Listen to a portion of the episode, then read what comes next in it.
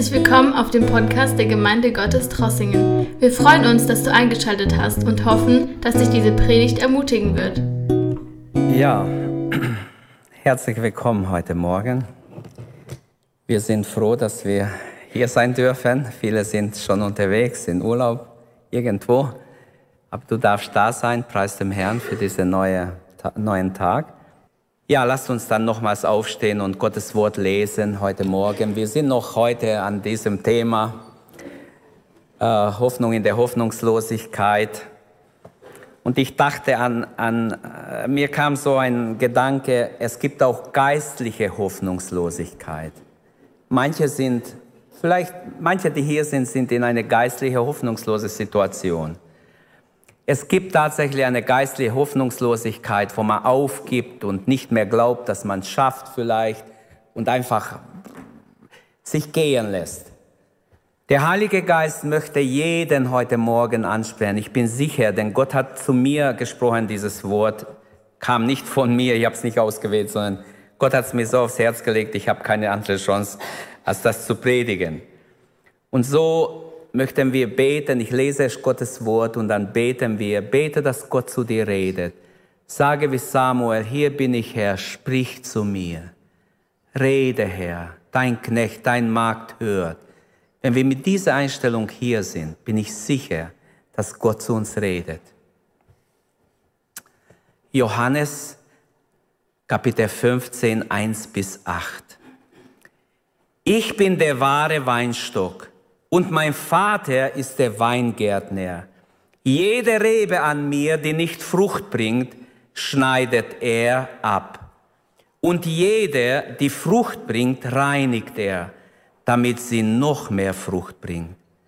Ihr seid schon rein um des Wortes willen, das ich zu euch geredet habe. Bleibt in mir, dann bleibe ich in euch. So wie die Rebe von sich aus keine Frucht bringen kann, wenn sie nicht am Weinstock bleibt, so auch ihr nicht, wenn ihr nicht in mir bleibt. Ich bin der Weinstock, ihr seid die Reben. Wer in mir bleibt und ich in ihm, der bringt viel Frucht. Denn ohne mich könnt ihr nichts tun. Wenn jemand nicht in mir bleibt, wird er hinausgeworfen wie eine Rebe und verdorrt und man sammelt sie und wirft sie ins Feuer und sie verbrennen. Wenn ihr in mir bleibt und meine Worte in euch bleiben, dann bittet um was ihr wollt und es wird euch zugeteilt werden. Darin wird mein Vater verherrlicht, dass ihr viel Frucht bringt und meine Jünger werdet. Amen. Vater, ich danke dir für dieses Wort. Herr Jesus, wir danken dir für die Gleichnisse und die Worte, die du erzählt hast, Herr.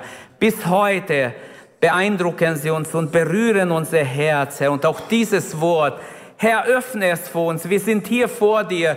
Rede du zu uns, Herr. Inspiriere mich durch den Heiligen Geist dein Wort richtig weiterzugeben, Herr. Ich bete um Wachsamkeit, Herr. Nicht nur für mich, für jeden Einzelnen, Herr. Wecke uns geistlich auf, dass wir hören, was der Geist der Gemeinde sagt. Ich bitte dich, Herr. Ich bitte dich, Jesus, für die, die schlafen. Wecke sie auf, ehe es zu spät wird, ehe sie gesammelt werden und ins Feuer geworfen werden. Herr, ich bitte dich, öffne unsere Gesinnung, dass wir dein Wort empfangen, dass wir aufnehmen, was du uns sagen möchtest heute Morgen. Ich danke dir dafür. Danke, dass du zu uns redest, Herr, und danke, dass wir noch hören dürfen, was du uns sagst. Amen. Amen. Bitte nimm Platz.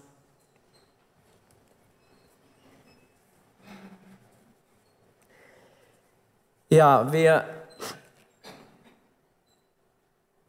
Ich möchte Hoffnung machen, natürlich nicht Angst mal mit diesem Text. Aber es gibt, wie ich sagte, hoffnungslose Situationen geistlich.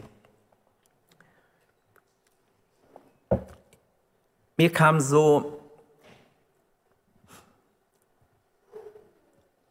in Gedanken bei der Vorbereitung, dass Menschen oft fragen, ja, was bringt es mir, wenn ich in die Gemeinde gehe? Was bringt es mir, wenn ich, wenn ich mitarbeite? Was bringt es mir, wenn ich Christ bin? Und das sind so egoistische Fragen. Äh, man muss ziemlich egoistisch sein, dass man so fragt. Der hat noch nicht erkannt, wie nötig er die Erlösung hat, wie nötig er Jesus braucht. Und diese Kapitel 15 beinhaltet gewaltige Worte Jesu. Vielleicht das tiefste Wort, das Jesus je gesprochen hat. Ähm, er spricht, er nennt sich hier der Weinstock. Und er hat sich nicht mit einer mächtigen Eiche oder mit einer stolzen Zeder verglichen, mit einer königlichen Palme, sondern Jesus nennt sich der Weinstock. Eigentlich, man müsste sagen, im Bild des Weinstocks kommt Jesu Knechtsgestalt, sein Armut, seine Niedrigkeit zum Ausdruck, denn es gibt andere Bäume, die viel mehr Größe und Herrlichkeit, wie Jesus es hat, darstellen würde. Aber Jesus ist auf dem Weg, im letzten Vers im Kapitel 14 steht, und sie gingen vom oberen Sölle, also als sie Abendmahl gemacht haben, Fußwaschung gemacht haben, jetzt gehen sie hinaus und jetzt sind sie gerade unterwegs im Garten Gethsemane. Unterwegs erzählt Jesus seinen Jüngern, das ist also Jüngerlehre, was hier steht. Nur seinen Jüngern hat er diese Worte erzählt. Unterwegs nach Gethsemane sprach er diese Worte. Und die Bibelausleger fragen, warum gerade über den, über den Weinstock spricht er hier? Er ging mit seinen Jüngern wahrscheinlich durch Jerusalem und sie gingen am Tempel vorbei und Herodes hat ja vorher, einige Jahre vorher, den Tempel renovieren lassen und er hat am Tor des Tempels ein ganz großer Weinstock mit Gold verziert äh, anbringen lassen als Sinnbild für Israel. Und ich denke, ich kann mir so vorstellen, während sie da vorbeilaufen und sie sehen diesen Weinstock groß auf den Tempel, leuchtet richtig, weil es vergoldet ist, sagt Jesus, ich bin der wahre Weinstock. Der Vergleich äh, der Gemeinde mit einem Weinstock ist interessant, aber für die Jünger war das nichts Besonderes. Denn schon im Alten Testament überall finden wir dieses Weinstock. Israel ist nach Jesaja 5 ein Weinstock. Gott hat ein Weinberg gepflanzt. Er steht dort, dass Gott sein Weinberg gepflanzt hat und alles getan hat, damit dieser Weinstock wirklich Frucht bringt. Und Gott klagt später, dass es doch nur bittere Frucht gebracht hat, also keine gute äh, Frucht gebracht hat. Aber hier die Jünger verstehen es, deshalb versuchen wir zu verstehen, hier meint Jesus nicht mehr Israel als Weinstock, sondern die Gemeinde.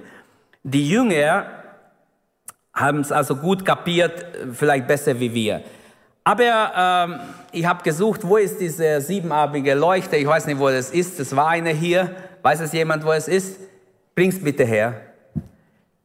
Das äh, möchte ich als Illustration nehmen. Für diese, ich habe es eigentlich gesucht, wo es ist, aber ich habe es nicht gesehen. Man gehört auch nicht auf dem Boden.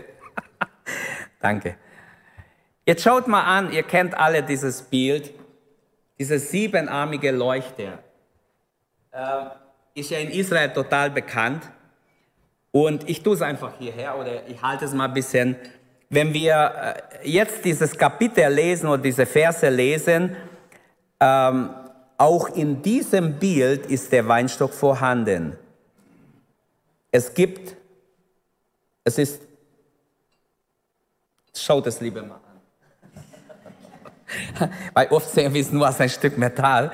Aber es ist einfach zu sehen, im Weinstock, diese siebenarmige Leuchter, das schon in der Stiftshütte später im Tempel war, der Stamm war Israel, es war ein Bild für Israel oder Gott, der Israel ist da hineingepflanzt und diese Schacht, die Röhre ist miteinander verbunden und Jesus nimmt dieses Bild schon auch und ähm, er zeigt, wie wichtig ist, dass die Reben alle am Weinstock dran sind. Ich kann nicht Rebe sein, losgelöst von Jesus. Und so wir sehen, alle sind ineinander, sie sind verbunden. Nur so funktioniert geistliches Leben. Es gibt kein geistliches Leben, ohne an Jesus dran zu sein. Und diese siebenarmige äh, Leuchte taucht sogar im letzten Buch der Bibel auf, in der Offenbarung. Da steht im Kapitel 1, 19 und 20, die sieben Leuchter, die du gesehen hast, sind die sieben Gemeinden. Und dann erklärt er das. Aber ähm, ich möchte da nicht stehen bleiben, ich bin noch in der Einleitung. Es ist der Grundsatz in diesem Abschnitt ist Vers 1. Ich bin der wahre Weinstock und mein Vater ist der Weingärtner. Von diesem Satz aus versucht Jesus, die nächsten Worte zu erklären. Also Fundament ist Vers 1. Jesus ist der Weinstock, der Vater ist der Weingärtner. Und äh, es gehört auch zu den sieben Ich Bin-Worte Jesu im Johannesevangelium. Äh, die Ich Bin-Worte Jesu gehen zurück auf, auf äh, 2. Mose 3, wo Gott am Dornbusch zu Mose geredet hat. Mose hat gesagt, ja, wer bist du? Von wo, was soll ich sagen den Menschen? Wer ist mir erschienen? Welcher Gott ist mir erschienen? Und da hat Gott gesprochen, ich bin der ich bin. Sag, ich bin der ich bin, ist mir erschienen. Eigentlich, ich bin der ich bin, ist der ewig seiende Gott. Im ILD ist eine sehr gute Erklärung in systematischer Theologie, in äh, gelebter Glaube drin. Auf jeden Fall ist es äh, eine Anspielung darauf, Jesus ist nicht nur ein Mensch, er war nicht nur ein toller Mensch, ein wunderbarer Prophet, er war mehr, er ist der Sohn Gottes. Er ist Gott von Gott und deshalb kann er sagen, ich bin der wahre Weinstock mein Vater ist der Weingärtner. Warum sagt Jesus wahre Weinstock? Warum nicht sagt er nur der Weinstock? Weil es auch falsche Weinstöcke gab und gibt. Es gibt falsche Messiasse. Es, gibt, es gab immer wieder falsche Messiasse. Und auch in der Endzeit wird uns mehrfach vorausgesagt, dass falsche Messiasse geben werden. Und deshalb, der wahre Weinstock ist Jesus, der hier in seinem Wort sich offenbart. Alles andere kannst du vergessen. Nur Jesus hat wirklich Leben und volles Genügen. Und in Johannes 15 geht es um den Weinberg des Neuen Testaments, die Gemeinde, nicht mehr um Israel. Wie ich erwähnt habe, Jesaja 5, Vers 4, da fragt Gott, was war an meinem Weinberg noch zu tun, was ich nicht getan hätte? Ich habe doch alles getan. Wieso bringt mein Weinberg keine gute Frucht? Er sagt, ich habe alles getan, ich habe es mit guter Absicht getan und trotzdem blieb es fruchtleer oder falsche Frucht kam. Ein fruchtloses Leben ist ein hoffnungsloses Leben. Ein fruchtloses Leben eines Christen ist ein hoffnungsloses Leben. Es führt zu nichts. Wir müssen heute verstehen, Jesus und Gott fragt nach Frucht. Heute Morgen wandelt Jesus mitten in seine Gemeinde. Und ich kann euch nicht helfen. Wir alle müssen uns direkt an Gott wenden. Ich kann euch nicht helfen. Ich muss im Namen Jesus sagen, was zu sagen ist. Und jeder muss sein Leben selber prüfen. In 2. Korinther 13, Vers 5 steht, prüft euch, ob ihr im Glauben steht. Wir sollten uns alle prüfen und eigentlich dieses Wort ist ganz, ganz wichtig, dass wir uns bewusst werden, wenn ich keine Frucht bringe, bin ich verworfen, werde ich verworfen, werde ich abgeschnitten. Wo ist bei dir Frucht entstanden durch das Wirken des Heiligen Geistes, durch deine Nachfolge? Überleg jetzt, ist bei dir, schon in der Einleitung mache ich eine Anwendung, wo ist bei dir Frucht entstanden? Kannst du sagen, hier ist Frucht entstanden. Wie ist sie entstanden? Denk nach. Ich glaube, der Heilige Geist will herausfordern. Welche Früchte können wir sehen, vielleicht bei anderen, bei Menschen, die wir kennen, die sich bekehrt haben, können wir Früchte sehen. Da ist Frucht. Da kannst du merken, da ist bestimmte Frucht da. Bist du bereit, dich beschneiden zu lassen? Ich bin noch in der Einleitung, aber ist mir ganz, ganz wichtig. Was bringt dein Christsein für Gott? Deshalb ist das mein Thema. Was bringt dein Christsein für Gott? Denn die Menschen sagen, was bringt mir, wenn ich in eure Gemeinde gehe? Was habe ich davon? Aber dieses Gleichnis dreht die Sache um. Was bringt dein Christsein für Gott? Wenn es nichts bringt, wird er dich abschneiden, wird er mich abschneiden. Auch Pastoren wurden schon abgeschnitten. Und lange, langjährige Mitglieder wurden abgeschnitten. In der Kirchengeschichte können wir vieles sehen, was uns erschreckt. Wir sollten alle uns verneigen vor dieses Wort und sagen, hier bin ich Herr, ich will Frucht bringen für die Ewigkeit, hilf mir, dass ich nicht eines Tages ins Feuer geworfen werde. Bist du bereit, beschnitten zu werden, dich beschneiden zu lassen. Herr, das, was kein Frucht bringt, kannst du ruhig wegschneiden bei mir. Bitte, schneid es ab. Ich will Frucht bringen. Die Triebe, die mich aufhalten, die mich vielleicht abhalten, davon gerade Frucht zu bringen für dich, schneide sie ab. Du darfst sie abschneiden. Charakterlich wird Gott arbeiten an uns. Viele Menschen haben es gar nicht kapiert. 90 Prozent hängt vom Charakter ab. Nur 10 Prozent ist das andere. Und wir machen darum mit den 10 Prozent. 90 Prozent will Gott unbedingt unser Charakter bearbeiten. Wir sehen von einem Schiff vielleicht nur ein Stück draußen. Unten ist noch ziemlich viel, meterweise tief. Die siehst du nicht. So ist auch mit unserem Charakter. Charakter siehst du erst, wenn jemand herausgefordert ist. Also unser Lebensstil, wie sieht es aus? Gibt es Dinge, die uns aufhalten, die uns abhäng, äh, ableiten oder aufhalten, Frucht zu bringen? Gewohnheiten, die wir haben, vielleicht Ziele, die wir haben, es kann Geld sein, es kann irgendwas sein. Ich äh, weiß nicht, was ich hier sagen soll. Der Heilige Geist wird dich schon erinnern, was es ist. Man kann überall übertreiben und am Ziel vorbeigehen. Unser Charisma, unsere Begabung von Gott, die Gaben, die Gott dir gegeben hat, sie kommen nicht zum Entfalten, wenn wir charakterlich uns nicht bearbeiten lassen und wenn die Frucht ausbleibt. Und deshalb müssen wir über dieses Gleichnis reden. Sieht man Frucht, die der Geist Gottes gewirkt hat in dein Leben, in mein Leben?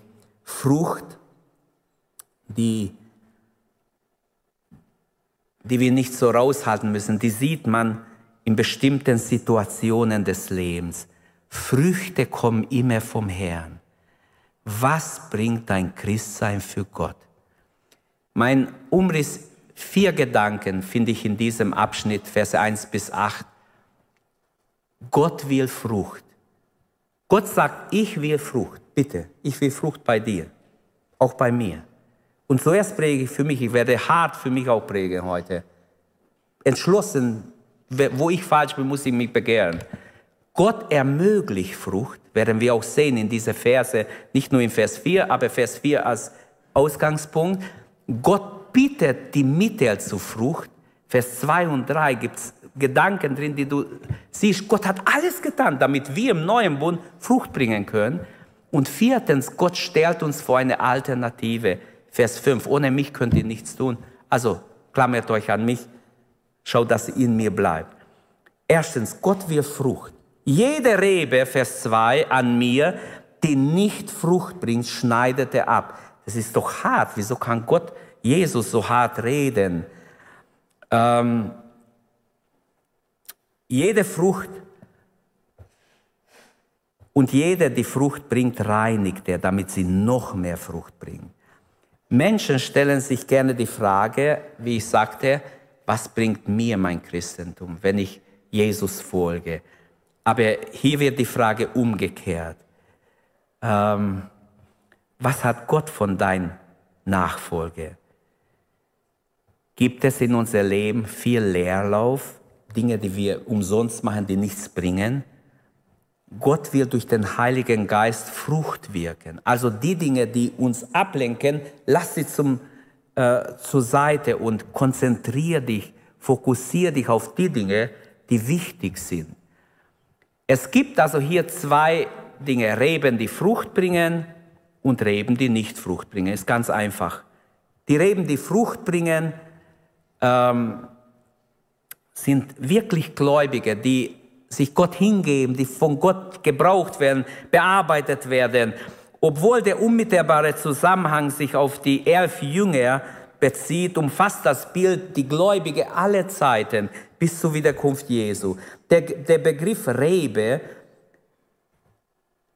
da liegt darin eine Würde. Es ist eine, ein, eine große Würde drin, dass du eine Rebe sein kannst am Weinstock Jesus Christus, ist doch eine Ehre.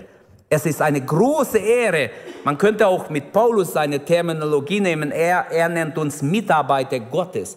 Wir sind Mitarbeiter Gottes. Also, jemand, der am Weinstock Jesus hängt, eine echte Rebe ist, der ist bevorzugt, der ist begnadigt, der ist von Gott gesegnet. Gott hat uns also zu etwas Besonderem berufen. Wir dürfen göttliche Natur haben, wie es Petrus sagt. 2. Petrus 1,4. Wir sind teilhaftig der göttlichen Natur durch die Bekehrung, durch die Wiedergeburt. Also es ist etwas Besonderes hervorzuheben, besonders Positives, dass du Rebe sein kannst, dass du ein Mitarbeiter im Reich Gottes sein kannst. Aber Gott erwartet Frucht.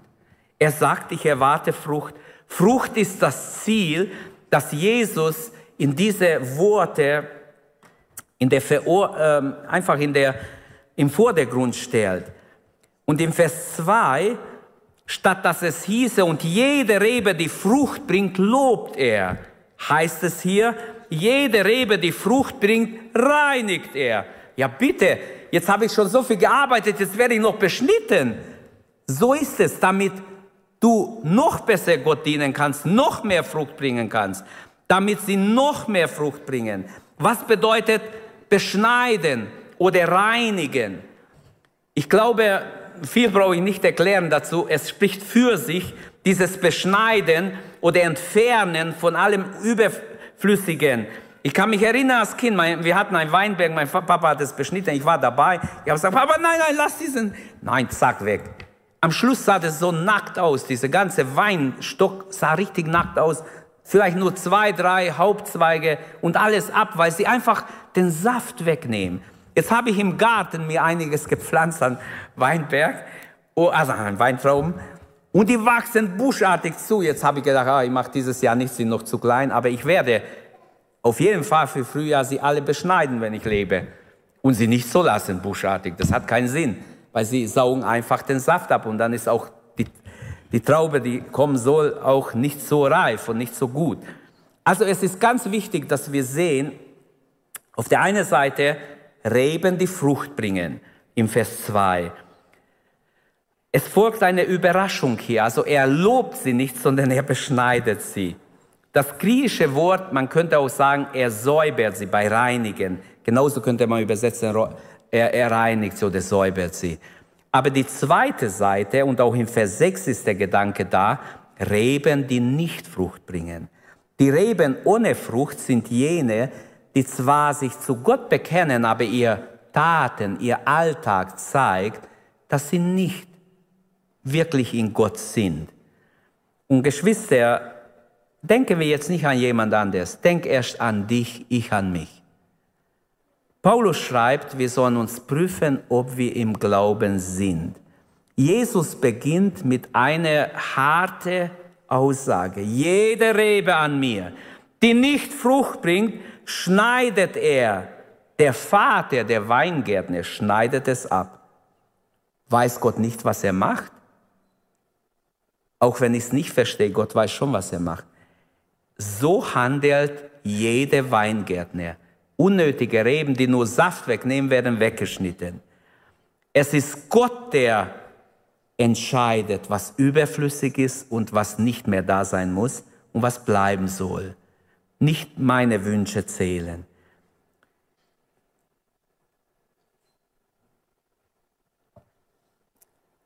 Manchmal verstehen wir Dinge nicht, warum Dinge passieren. Ohne Reinigen, ohne Säubern würde die Frucht weniger oder sogar ganz ausbleiben. Am Schluss vielleicht ganz aufhören. Wir wissen, wenig ist viel, wenn Gott darinnen ist. Selbst wenn man die Äste abschneidet, wenn nur ein paar Äste bleiben, wenn es gesund ist, wird es Frucht bringen. Und so ist es auch im geistlichen Leben. Wenn Gott mit uns ist, dann müssen wir nicht alles Mögliche haben. Dann ist wichtig, dass wir in der Verbindung bleiben und der Segen Gottes bleibt nicht aus. Also aus dem Verlust, aus dem Beschneiden wird doch Gewinn, wenn wir es richtig verstehen. Und damit ist jedem Christentum das Urteil hier gesprochen. Jede Rebe an mir, die nicht Frucht bringt, schneidet er, der Vater, ab. Welch ein Urteil. Dass Gott nur als, das, das nur als Kraftquelle Gott benutzt oder Menschen, die nur Gottes Segen wollen, immer, hier bin ich Herr, hilf mir, du musst mir helfen, ich bin doch dein Kind. Also einfach nur nützen wollen die Vorteile im Glauben, aber ohne Gehorsam, ohne echte Nachfolge, ohne Hingabe, ohne an Jesus zu hängen, ohne seinen Charakter bearbeiten zu lassen, ist gefährlich zu leben als Christ. Glaubt mir das. Leider habe ich schon Menschen gesehen, die abgeschnitten wurden. Christen dürfen nicht nur geistliche Konsumenten sein, ist hier die Botschaft. Rebe ohne Frucht ist höchst gefährlich. Gott bewahre vor dieser Situation. Die Formulierung, jede Rebe an mir, also am Weinstock Jesus, macht klar, dass auch diese Leute an ihm waren und dass sie weggenommen werden, abgeschnitten werden. Also es sind nicht Außenstehende, die nie dabei waren, sondern es sind schon diejenigen, die dabei waren. Oder, also das wäre eine falsche Exegese, wenn ich euch was anderes erzähle. Es kann nur jemand sein, der sich auch bestimmte Rituale durchgemacht hat, sich taufen ließ. Und so haben wir Menschen, ich kenne einige, die sind gekommen, haben sich in ein Mädchen in der Gemeinde, in ein Junge verliebt. Und sie wollten unbedingt sich taufen lassen, weil sie mitbekommen haben, bei uns geht's nur so, man kann ja nur heiraten, wenn man sich taufen lässt. Und dann haben sie so einen guten Eindruck gemacht, die Eltern haben sie noch eingemischt. Und ja, der hat sich ja richtig bekehrt. Und ich weiß in einem Fall, wo ich wusste, der hat sich nicht bekehrt. Der will nur sie haben. Der wollte nicht Jesus haben, der wollte nur das Mädchen aus der Gemeinde haben. Und hat sie auch bewahrheitet. Ich habe gesagt, nein, ich taufe dich nicht. Ich in eine andere Gemeinde, wurde getauft, kam noch ein paar Mal in die Gemeinde und so langsam ist er weggeblieben und kommt bis heute nicht, jahrelang nicht. So haben wir oft Leute, die sich einschleiern in der Gemeinde. Aber das wäre zu wenig. Es wäre schön, wenn es nur das wäre. Aber es gibt noch mehr. Leider. Christen dürfen nicht nur Konsumenten sein in der Gemeinde. Jede Rebe an mir macht klar, dass diese Leute dabei waren. Abschneiden heißt im Urtext wegnehmen oder beseitigen. Das heißt, der Jünger wird aus der Gemeinschaft mit Christus entfernt. Er wird in einem Haufen geworfen. Reisige hat man erst getrocknet, die brennen nicht grün. Sie haben Feuchtigkeit drin. Sie trocknen erst und werden später ins Feuer geworfen. Ein Bild für das Gericht. Und wir können es drehen, wie wir es wollen. Das ist ganz klar hier. Jesu äh, Worte, Johannes 15 ist verbunden mit Lukas 13, wo Jesus über den unfruchtbaren Feigenbaum klagt. Und er sagt dort, und ich lese ein paar Verse, Lukas 13, 6 und weitere, da sagte er zum Weingärtner, seit drei Jahren komme ich nun und suche Frucht an diesem Feigenbaum und ich finde keine. Hau ihn um. Wozu soll er noch den Boden aussaugen? Der Weingärtner antwortete, Herr, lass ihn noch dieses Jahr, bis ich rings um ihn umgrabe und Mist ausgelegt habe. Vielleicht bringt er in der Zukunft doch noch Frucht. Wenn aber nicht, dann lass ihn umhauen. Es ist ein klares Bild, der sehr stark zu dieser andere passt hier. Dann gibt es natürlich noch andere Verse in der Bibel, wo Jesus über diese Dinge spricht. Es wird hier nicht gesagt, ob diese abgeschiedene Rebe später nochmals zurückkommen kann und angepfropft werden kann. Das wird hier jetzt nicht erklärt. Allerdings warnen uns viele Bibelstellen in der Bibel, dass es ein zu spät geben kann für jeden. Und das Wort in Johannes 15, 2 darf uns oder sollte uns nicht Angst machen, sondern sollte uns zu Jesus treiben. Wir sollten sehen, wie wichtig Gott ist, dass wir eng mit Jesus verbunden sind, dass wir Jesus lieben von ganzem Herzen, ganzer Seele, mit all, was wir sind und haben. Amen. Dass wir an ihm gebunden sind, Jesus uns am allerwichtigsten ist. Abschneiden ist Gericht, reinigen ist Gnade. Abschneiden des Dings, das ist immer mit Gericht verbunden. Hat der Herr dein Leben schon reinigen können? Bruder, Schwester, hat Gott in dein Leben sein Werk tun dürfen? Gott nimmt im Leben von uns Gläubigen Dinge weg, die uns so wichtig sind vielleicht oder so lieb sind, die uns hindern am Frucht bringen. Er schneidet einfach. Er schneidet, weil er sieht, was vor uns liegt, was wichtiger ist. Das heißt, es würde unser geistliches Leben austrocknen, dann schneidet er wieder. Und wir jammern und klagen, sind enttäuscht. Vielleicht sagen wir, ich verstehe Gott nicht. Was macht er denn? Wieso macht er das? Der Weingärtner ist tätig. Er ist am Arbeiten. Mein Vater wirkte bis heute, ich wirke auch, sagt Jesus. Also Gott ist am Wirken bei denen, die offen sind. Möge Gottes Gnade bis zur Vollendung uns führen. Nicht nur zur Bekehrung. Das ist nicht genug für die Entrückung. Es ist wichtig, dass wir bearbeitet werden, weitergehen. Natürlich, wenn jemand sich heute bekehrt und morgen die Entrückung ist, das sage ich nicht, dass er nicht genug ist. Aber wenn Gott uns rettet, dann sind wir nicht fertig. Das gibt's hunderte Bibelstellen, die zeigen, Gott will uns bearbeiten. Und das bringt mich zum zweiten Gedanken. Gott ermöglicht die Frucht. Vers 4. Muss einfach weitergehen. Ja, da ist es. Gott ermöglicht die Frucht. Vers 4. Bleibt in mir, dann bleibe ich in euch. So wie die Rebe von sich aus keine Frucht bringen kann, wenn sie nicht am Weinstock bleibt, so auch ihr nicht, wenn ihr nicht in mir bleibt. Gott investiert unendlich viel Mühe in uns. Gott arbeitet und tut für uns so vieles. Im Vers 2 und 3 lautet das Thema Frucht durch Reinigung. Im Vers 4 äh, und 8 Frucht durch Bleiben. Also, Gott hat zwei Möglichkeiten. Er beschneidet uns, reinigt uns, damit wir Frucht bringen. Und wer aber wirklich die Nähe Gottes sucht, wer mit Gott lebt, eng mit Gott verbunden, der hilft Gott auch weniger schneiden zu müssen, der wird viel mehr Frucht bringen. Auch das ist hier ganz klar äh, ein Faktor, das Frucht hervorbringt. Jesu Aufforderung, das Bleiben in ihm, ähm, sollte uns tief beeindrucken. Er sagt nicht, geht von mir, das wäre schrecklich. Er sagt, bleibet in mir, Halleluja. Bleibet in mir, klammert euch an mich, betet, lest mein Wort, lebt mit mir in euer Alltag, stellt euer Alltag auf mich ein. Und zwei wichtige Perspektive öffnen sich hier. Die erste Perspektive, es gibt für Christen Dinge, die kann ich nicht einfach wegschmeißen. Einiges ist, ähm, an die muss ich festhalten, wie zum Beispiel meine Beziehung zu Gott wie zum Beispiel das Gebet oder Lesen des Wortes oder die Gemeinschaft der Gläubigen. Wer das einfach wegschmeißt, der wird Not erleiden, wird nicht weiterkommen, wird sich selbst ins Fleisch schneiden. Und deshalb die persönliche Beziehung zu Gott und dazu gehört auch die Lehre bleibt in mir, dass wir im Wort Gottes bleiben. Nur ein bisschen Begeisterung reicht nicht.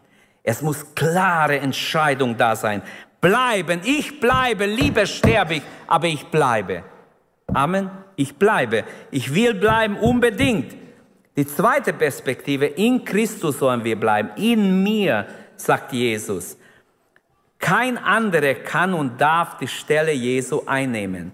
Keine Kirche, keine Gemeinde, keine Ideologie, kein Politik oder sonst was, kein Staat, auch kein Götze kein Götze. Es gibt so viele moderne Götzen. Ein Götze ist diese ewig Jugend sein wollen.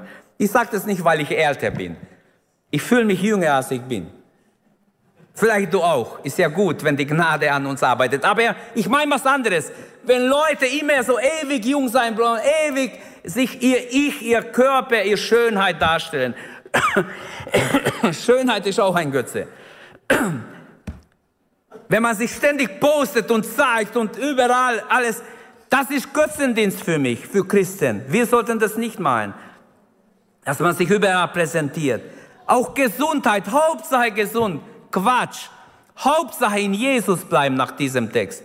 Hauptsache an Jesus festhalten.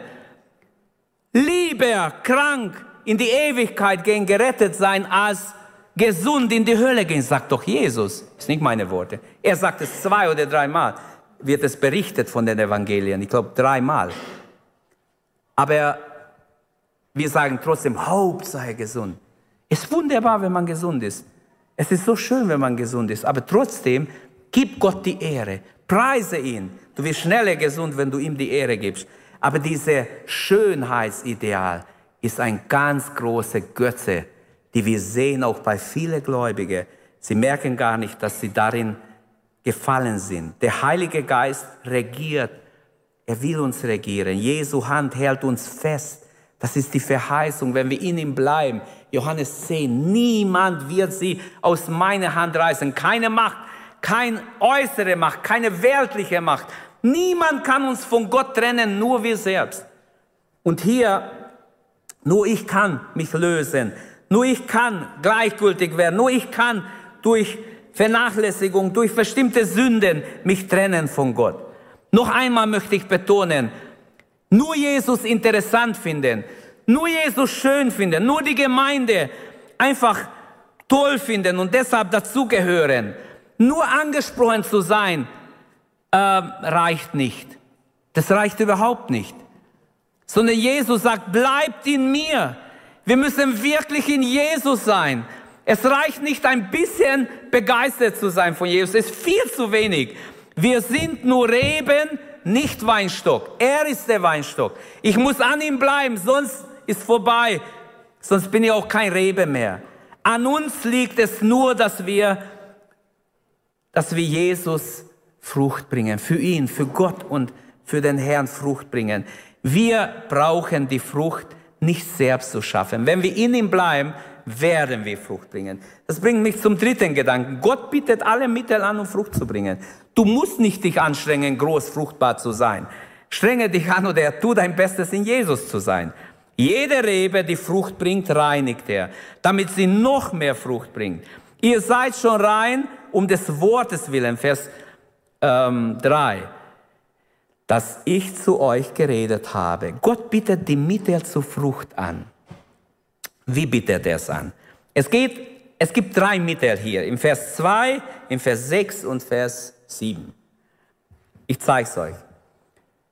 Das erste Mittel ist die Reinigung. Die hatten wir schon in Vers 2, deshalb werde ich nicht lange bleiben. Das erste ist die Reinigung, die Annahme des Wortes. Wenn wir das Wort Gottes aufnehmen, wenn wir Jesus aufnehmen, werden wir gereinigt. Davon spricht auch der Epheserbrief, Johannes Evangelium. An verschiedenen Stellen haben wir im Wort, auch Titusbrief, Titus 3. Wir sind gereinigt im Wasserbad des Wortes. Also wenn wir das Wort Gottes aufnehmen, werden wir gereinigt.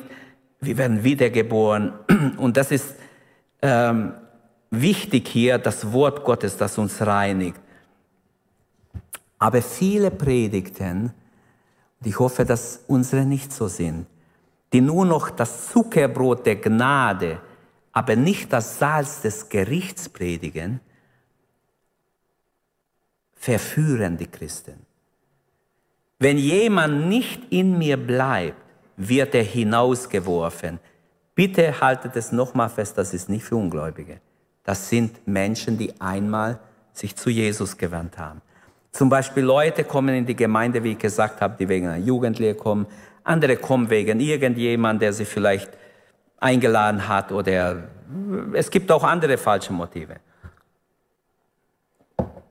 Ähm, sie lassen sich taufen nur aus einem bestimmten Grund und das reicht nicht. Die Reinigung des Herzens muss das Wort Gottes schaffen. Das, das zweite Mittel ist das Bleiben, Vers 6. Wir bleiben an Jesus und an die Lehre der Bibel. Wie, wann? Er sagt hier auch im Vers 5 schon, ihr könnt ohne mich nichts tun. Die Verantwortung des Jüngers wird im Vers 6 nochmals hervorgehoben. Die große Verantwortung des Jüngers. Wenn jemand nicht in mir bleibt, wird er hinausgeworfen. Wie eine Rebe und verdorrt. Wann verdorrt jemand, der Christ war? Denk bitte darüber nach. Aber jetzt komme ich zu einer anderen Parallele von Jesus. In Matthäus 30 erzählt, 13 erzählt Jesus sieben Gleichnisse. Und in einem der Gleichnisse, die kennen wir alle vom Unkraut und Weizen, da sagt Jesus, Lasst beides miteinander wachsen bis zur Ernte und zur Zeit der Ernte werden die Schnitte, werde ich den Schnitte sagen, reißt zuerst das Unkraut aus und schnürt es in Bündeln, um es zu verbrennen. Den Weizen aber bringt ihm eine Scheune. Der Menschensohn wird seine Engel aussenden und sie werden aus seinem Reich alle Verführung und alle, die das Gesetz missachteten, herausreißen. Und sie werden sie ins Feuerofen werfen. Dort wird Heulen und Zähneklappen sein. Also das Feuer ist auch hier ein Symbol des Gerichts, ganz klar. Das zweite Mittel ist das Bleiben in Christus. Es ist wichtiger, als wir es überhaupt kapieren können. Ähm, die Aussage wird hinausgeworfen, deutet ganz klar auf des Vaters Handeln hin.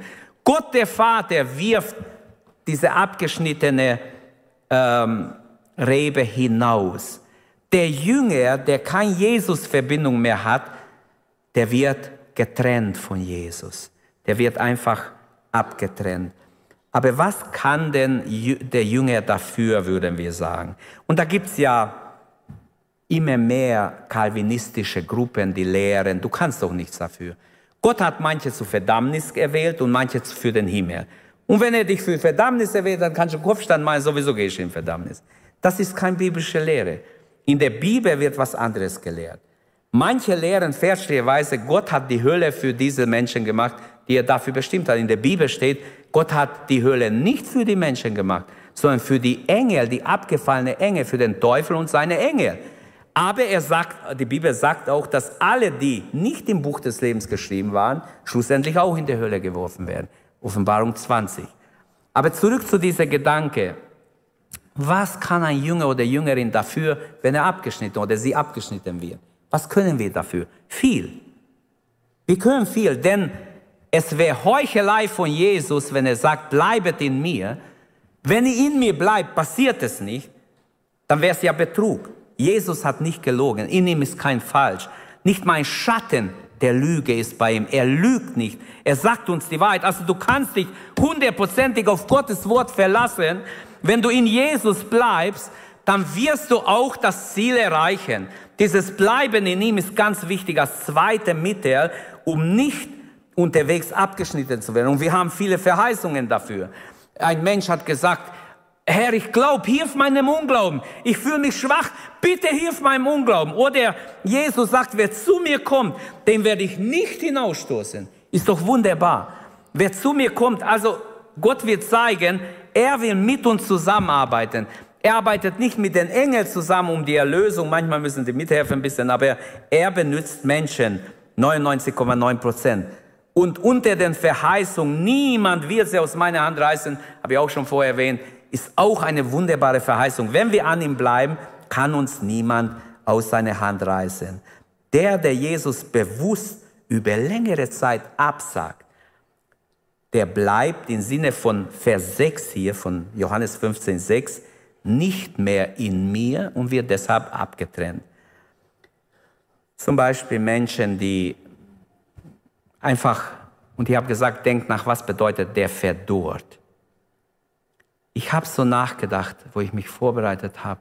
Herr, wann verdorrt ein Christ? Erst wenn er abgeschnitten ist oder fängt es schon vorher an? Am Donnerstag hat es ja hier gestürmt. Ich war hier in der Gemeinde. Am Freitag habe ich gemerkt, in meinem Garten ein kleiner Baum, Apfelbaum, der ist richtig umgekippt und hat angefangen schon zu trocknen. Ich habe es erst gestern gemerkt. Ich war ganz überrascht, wieso habe ich das nicht gemerkt?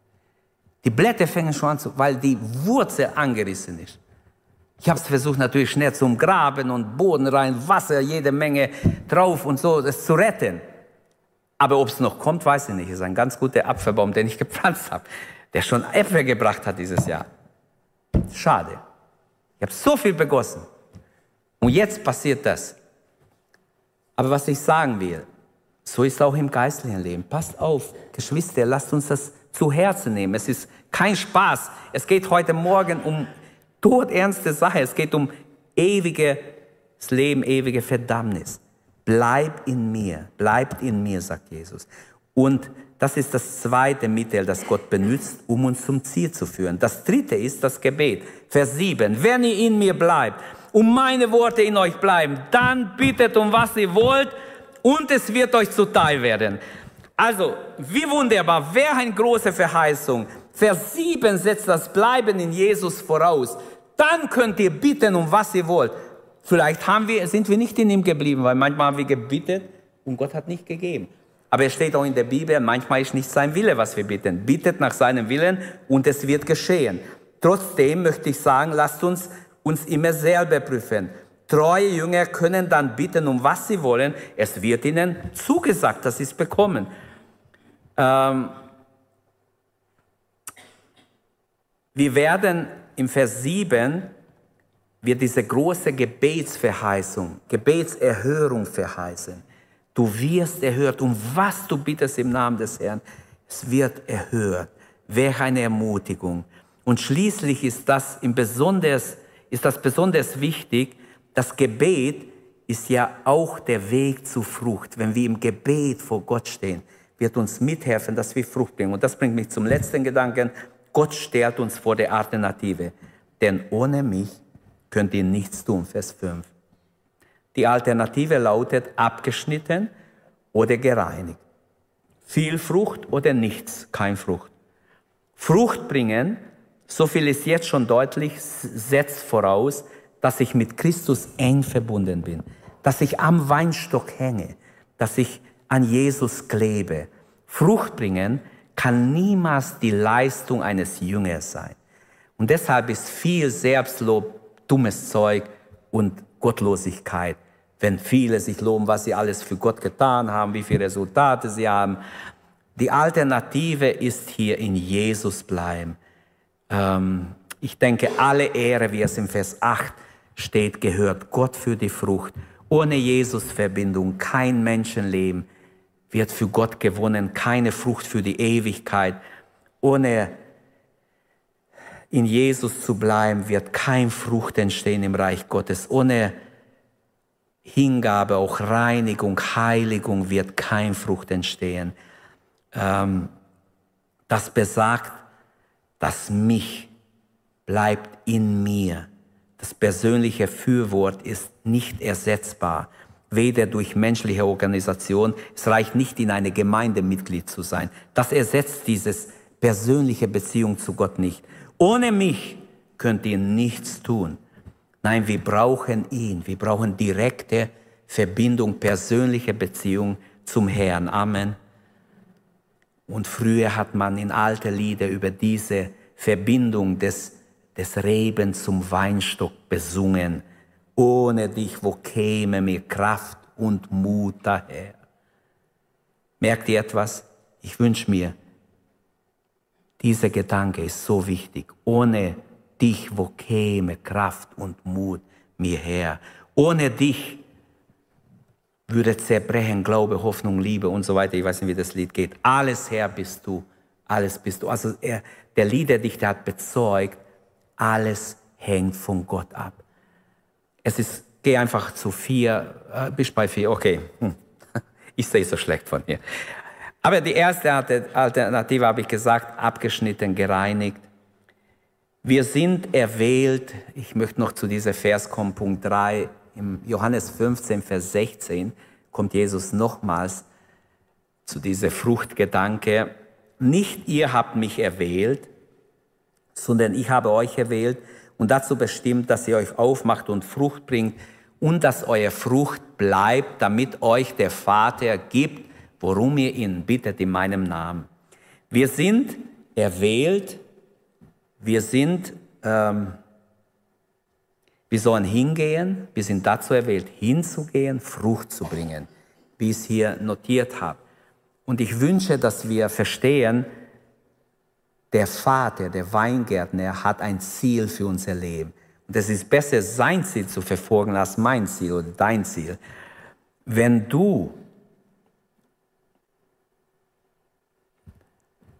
sagst, hier bin ich Herr, ich möchte alles, was ich tun, durch dich tun, denn ohne mich könnt ihr nichts tun. Wir können es alle auswendig, ich weiß, das ist ein Vers, das wir so oft gehört haben.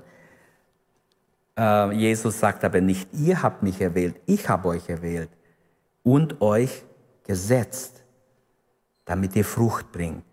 Aus der Erwählung folgt, folgen bestimmte Schritte. Und wenn ich hier lese, nicht ihr habt mich erwählt, das macht mich demütig. Er hat mich erwählt. Ich habe euch erwählt. Jesus liebt uns. Er hat uns erwählt aus Liebe. Er hat gute Gedanken mit uns. Wir haben eine Identität in Christus. Wir sind erwählt von Ewigkeit her. Halleluja. Und dann, ich habe euch gesetzt, ich habe euch eingesetzt, ich habe ein, ein, ein Plan für dein Leben. Und aus der, Wähl, aus der Wählung folgt dann diese, folgen diese Schritte hinzugehen. Ohne dass wir Schritte gehen, passiert nichts. Wir sehen, wie der Gott arbeitet mit Menschen zusammen. Ich kann auch passiv sein und nichts machen, trotzdem und sagen, Herr, wenn du mich nicht hier hörst, mache ich nichts. Ich predige nicht mehr, habe ich auch schon gedacht, mache ich so. Aber es ging nicht. Jeremia hat es auch gedacht, Herr, nie mehr werde ich predigen. Kapitel, und es war ihm Todernst, weil sie ihn Brunnen geworfen haben, weil er, weil er die Wahrheit gesagt hat, wurde er noch richtig bestraft hat. Und weh, hat ihm weh getan, den Joch zu tragen. Stell dir vor, du musst stundenlang im Joch, da bist du gelähmt. Und das muss er alles mitmachen, weil er, weil er Gott gehorcht und er sagt, Herr, ich habe gedacht, nie mehr werde ich in deinen Namen. Aber das Wort brannte in mir wie ein Feuer. Ich konnte nicht mehr. Und ich habe mich entschlossen, ich werde reden, Herr, rede, Herr. Ich werde es weiter sagen. Egal, auch wenn es mein Leben kostet. So muss unsere Einstellung sein. Also, ich, es gibt vieles noch zu sagen. Aus der Wählung kommt dieses Hingehen, mit Gott gehen, im Namen Jesus gehen, in allen Lebensbereichen Frucht zu bringen. Gottes Wille ist wichtig, in jedem Lebensbereich. Unsere Arbeit ist nur da, damit wir leben können. Nicht das ist unsere Götze. Unsere Familie ist nicht unsere Götze. Unsere Kinder können nicht unsere Götze sein. Unsere Frau oder der Mann darf nicht unsere Götze sein. Und alles ist vorhanden unter den Christen. Sie vergöttern einmal dies, einmal das, einmal alles andere, nur nicht Jesus ist der Gott ihres Lebens. Wir sind erwählt, hinzugehen, Frucht zu bringen für den Herrn. Wer ist bereit zu sagen, hier bin ich Herr? Das Neue Testament beschreibt Frucht als eine gottesfürchtige Haltung, zum Beispiel in Galater 5, Liebe, Friede, Freude, Freundlichkeit, ähm, Güte, Selbstbeherrschung, äh, Sanftmut, All diese Dinge kennt ihr, Galater 5,22 oder in Philippe 1, 11 wird es beschrieben als eine gerechte Haltung, gerecht vor Gott zu sein. Hauptsache, du bist in Gottes Augen richtig, muss nicht in Menschenaugen richtig sein manchmal. Ähm, einfach vor Menschen Angst zu haben, man muss von Gott mehr Angst haben, also Gott fürchten. Lobpreis wird in Hebräer 13, 15 als, ähm, ja, als eine Frucht unserer Lippen beschrieben, ein Frucht für Gott, dass wir ihn loben und preisen. Und so könnten wir weitermachen. In Römer 1, 13 bis 16 könnten wir sagen, jemand zu Jesus führen, wo Paulus sagt, ich schäme mich des Evangeliums von Christus nicht, denn es ist zur Errettung der Griechen und der Juden und, und, und. Er spricht dort viele Dinge an. Ich habe nicht jetzt die Zeit, das einzeln auszuführen, aber der Gedanke ist, die äh, Menschen zu Jesus führen, ist auch Frucht bringen, Zeugnis zu sein. Aber manchmal passt auf, nicht nur Menschen zu Jesus führen. Unser Benehmen wird beobachtet. Ist ganz wichtig. Ich komme nochmals dazu. Am allermeisten ist, dass unser Charakter bearbeitet wird, dass wir charakterlich bearbeitet werden, weil dann stimmt alles andere. Ich wende an oder die Anwendung ist, Gott will Frucht. Gott ermöglicht Frucht, haben wir gesehen. Gott bietet Mittel zu Frucht und wir haben es gesehen. Gott stellt uns vor eine Alternative. Wir sind dazu erwählt, hinzugehen, Frucht zu bringen. Jetzt, dieser Gottesdienst geht zu Ende. Bist du bereit, in deinem Alltag, wo du bist, einfach auf Jesus zu konzentriert zu sein und zu sagen, Herr, ich möchte Frucht für dich bringen. Was kann ich tun? Leite mich, sei mit mir. Wenn nicht du, wen soll er denn nehmen? Wir sind sein Volk. Durch die Gemeinde will Gott sich verherrlichen. Wenn nicht du, wer denn? Wenn Menschen keine Ahnung haben davon, du hast Ahnung, denk daran, Gott wird sein Winzermesser ansetzen, wenn wir nicht Frucht bringen. Es gibt keine Alternative. Entweder Frucht oder Feuer, so hart es klingt. Es gilt für mich und für jeden von uns. Es gibt keine Frucht ohne Reinigungsprozess des Weingärtners. Nicht ich muss reinigen, ich bin so dankbar. Gott reinigt. Gott setzt sein Winzermesser an. Und das Bleiben im Weinstock, sechsmal wird das Bleiben betont in diese paar Verse, sechsmal, weil es so wichtig ist. Das bringt dein Christ, was bringt dein Christsein für Gott? Das ist heute die Frage, nicht was bringt es dir, was bringt es Gott, dass du Christ bist? Bringst du Frucht? Was bringt es Gott, dass du ein Gotteskind bist? Die Gefahr ist groß, dass unser Dienst, unser Leben unfruchtbar ist. Frucht wird ermöglicht durch Glauben, durch Abhängigkeit von Gott, durch Unterordnung, durch Lesen des Wortes, durch Hingabe, durch Dienst für den Herrn. Ich glaube, durch viele andere Dinge könnte man hier noch nennen, durch die Ausrichtung auf Jesus, meine innere Ausrichtung auf den Herrn, auf sein Wort, auf sein Wille. Frucht ist möglich. Niemand kann sagen, ich hatte nicht die Möglichkeit. Herr, ich hätte so viel Frucht gebracht. Ich hatte nicht die Möglichkeit. Doch Gott sagt, ich habe alles ermöglicht. Ich habe alles ermöglicht, dass du Frucht bringst. Und deshalb möchte ich beten. Lasst uns aufstehen. Mein Gebet ist, Herr, verschone uns. Verschone jeden von uns, dass wir nicht im Feuer landen. Dass wir deine Gnade nicht missbrauchen. Herr, verschone uns, dass wir nicht ins Feuer geworfen werden. Hilf uns, fruchtbar zu sein, solange noch Gnadenzeit ist. Frucht für die Ewigkeit zu bringen. Wie es hier steht, Frucht, mehr Frucht, viel Frucht, bleibende Frucht, finde ich eine richtige Steigerung. Und das alles zur Ehre des Vaters. Nicht unsere Ehre, nicht meine Ehre, nicht deine Ehre ist wichtig. Egal in welcher Position wir wären. Gottes Ehre ist wichtig. Ich wäre nicht da, wenn es Gott nicht seine Gnade nicht gegeben hätte. Du wärst auch nicht da. Die Gemeinde wäre nicht da. Alles ist Gnade, alles, was zur Ehre Gottes geschaffen wurde. Jeder von uns. Ich konnte keinen einzigen einfach so von mir aus gewinnen. Gott ruft Menschen, Gott sieht Menschen, Gott sieht zu sich und Gott bewahrt, indem wir bei ihm bleiben. Mögen wir es verstehen. Lasst uns beten. Beten wir gemeinsam. Gib Gott die Ehre und entscheide dich, Herr, ich will Frucht bringen. Die Tage, die ich noch habe, die Jahre, die ich noch habe, will ich Frucht bringen. Nicht irgendwann, jetzt, Geschwister. Heute kannst du Frucht für die Ewigkeit bringen. Gib dich Gott hin. Und du wirst sehen, das Evangelium ist nicht umsonst. Das Wort Gottes funktioniert. Halleluja. Beten wir den Herrn an. Herr, wir danken dir. Wir beten an und loben dich, Herr, für die große Möglichkeit. Du hast uns berufen, nicht nur zum ewigen Leben. Du hast uns berufen, Frucht zu bringen. Frucht für dich, Herr. Vergib uns, wo wir fruchtlos waren. Herr, wir bitten dich, lass uns nicht wie der Feigenbaum sein, sondern wir wollen Frucht bringen für die Ewigkeit. Jede von uns, Herr, bitte, Lass uns voll Früchte sein, gute Früchte zu deiner Ehre, damit dein Name verherrlicht wird, damit dein Name gelobt wird, Herr. Geistliche Früchte, lass unser Leben voll sein davon. Herr, lass uns unter den Menschen Frucht bringen, Herr. Da, wo wir sind, in unser Alltag, in der Familie, überall, Herr, Frucht bringen zu deiner Ehre. Wir beten dich an und danken dir dass du Vorsorge getroffen hast für alles, was nötig ist, damit wir nicht ohne Frucht eines Tages vor dir stehen. Oh Herr, vergib uns, vergib uns, wo wir leichtfertig dein Werk getrieben haben. Hilf uns, dass wir dich lieben von ganzem Herzen, von ganzer Seele, mit unserer ganzen Kraft, mit allem, was wir sind und haben. Dir dienen, Herr. Lass uns treu sein bis ans Ende. Herr, dich erwarten. Du kannst jeden Moment kommen. Herr, lass uns treu erfunden werden, wenn du kommst, Herr. Ich bitte dich, Jesus, lass keinen von uns ins Feuer geworfen werden.